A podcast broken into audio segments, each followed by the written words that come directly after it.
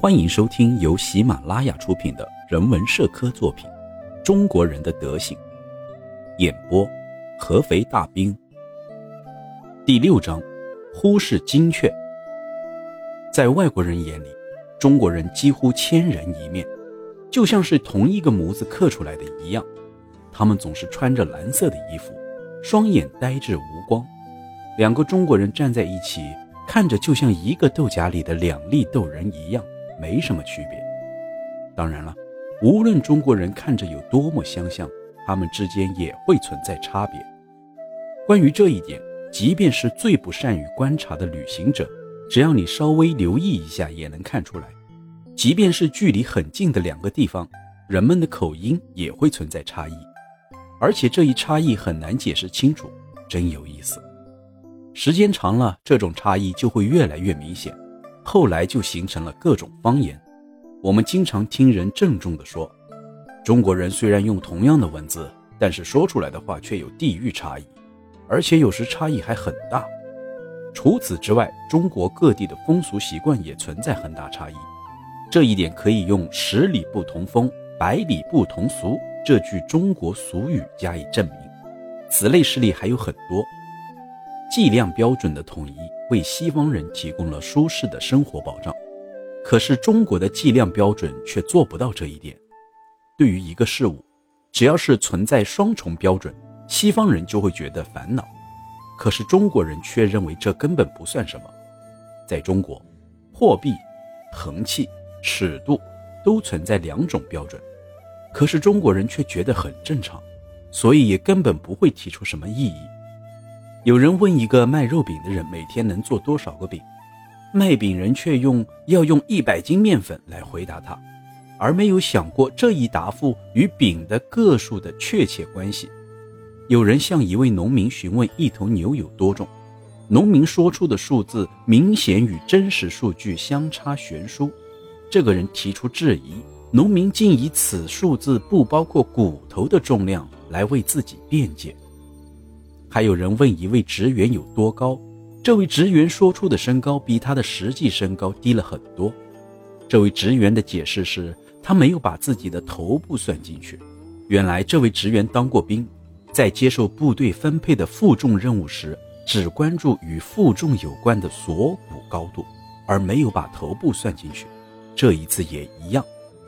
还有一位乡下人的计量方式更出奇。有人问他家距离县城有多远。他坚持说有九十里，再问他，他承认自己说的不对，他说的是往返一次的距离，实际上他家距离县城只有四十五里。计量标准不统一的典型例子，要数对铜钱的计量。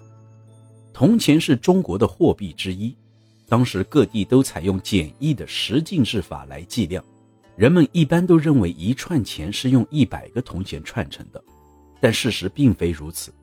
如果你走访二十五个省份的大部分地区，就会发现各地一串钱所含有的铜钱数并不都是一样的。至于为什么会这样，没有人能解释清楚。一串钱从理论上说应该包含一百个铜钱，可是事实上却只有九十九个、九十八个、九十六个不等。山西省省会的一串钱只有八十三个铜钱。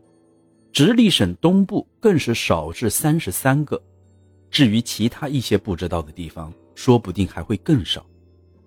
银两交易情况更是如此，除了巧合之外，任意两个地方的两都是不一样的，即便是同一个地方的两，也各有不同。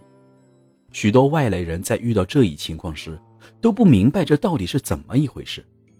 这种不同给许多人。尤其是为数不多的老实人带来了很大的损失，只有那些专门买卖银子的人能够幸免，所以很令人苦恼。货币如此混乱的原因不言自明。不过我们现在只谈事实。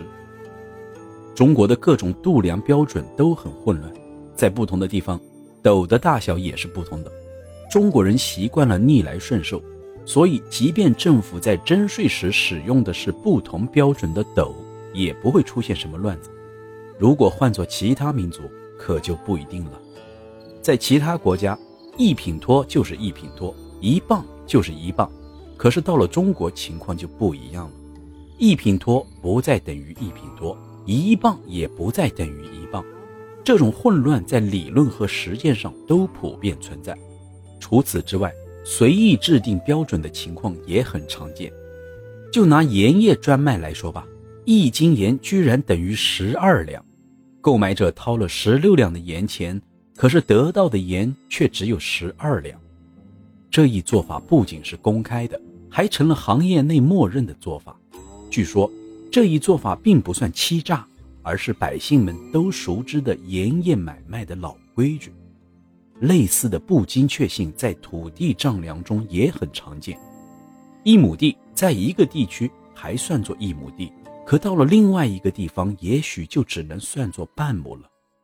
假如一个人正好住在田亩制不同的两个地区的边界线上，那他为了生存就得准备两套丈量工具。一些外国人曾经做过一些关于中国粮棉价格的调查，不过这些调查并不完全可信，因为其中的斤标准不统一。同样的，仅凭现有的统计数据也无法准确得知每亩的粮食产量，因为其中的亩标准也不统一。类似的问题在计量路程时也普遍存在，这一点对任何一位外国旅行者都不陌生。在陆地旅行时，如果用里来计算路程，得先确定一下里的大小。中国人用里来估算距离，这么做不无道理，可是它并不精确，标准也不统一。据我们所知，所有外国人都觉得中国的里偏长，一百二十里的公路与一百里的乡村小路和八十里的山路竟然是等长的，也就是说。中国人在测算路程时，依据的往往不是实际距离，而是道路的难易程度。提起这一点，中国人也不否认。所以，当中国人说到山顶有九十里远时，可能只代表到山顶还不足四十五里。中国人会这么说，究其原因是爬上山顶所花费的力气，在与平地上走九十里所花费的力气一样多。还有一个特例体现在对直线的丈量上，那就是从 A 到 B 点的距离不一定就与 B 点到 A 点的距离相等。也就是说，古希腊数学家欧几里得的等量之间彼此相等这一定理，到了中国就不适用了。再比如，依据里程碑来推算中国最重要的一条公路上的一段路，发现从北到南有一百八十三里。可是从南到北却有一百九十里，不管你走多少个来回，或是多么仔细的根据里程碑来计算，结果都是一样，真叫人莫名其妙。类似现象在另一种计算中也有所体现，整体等于部分之和的理论到了中国也不再适用。这一点在河上航行时体现的尤其明显。一位外国旅客问还剩多少里到达目的地。得到的答复是四十里。这位旅客仔细分析了一下，才搞清楚这四十里是两个十八加起来的结果，所以他就提出了自己的疑问。对方却回答：“四个九是不是等于四十？”这叫人无言以对。如果是这样的话，那么三个十八岂不是等于六十了？据说还有这样一件事：一位邮差没能在规定时间内跑完六十里路。他为了替自己辩解，就说这六十里路偏长。他的上司认为他的辩解合乎情理，就命人重新测量了这段路。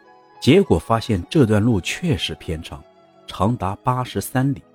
从此以后，人们才开始按八十三里来计算这段路的长度。那些距离城市一至六里的村庄都会被命名为三里村。还有一件事也容易引人注意。一段大概一里长的路，如果两边盖上了房子，那么这段路马上就会变得长达五里。如果有人指出质疑，村里人会向他保证自己说的没错。每个人都可以根据自己的需要制定标准，所以难免会出现这种令人奇怪的现象：做秤的人在街上寻找客户，然后根据客户的需求，在秤杆上镶上不同的秤星，于是。任何一个生意人都至少拥有两种秤，它们分别是用来买东西和卖东西的。生意人如果买秤，只会买旧秤，不会买新秤，因为新秤的标准并不是唯一的，而是由生意人的特别需求决定的。本集内容演播完毕，感谢您的聆听。方便的话，给一波点赞加评论，点赞越多，您福气越多；评论越多，您的钞票也越来越多。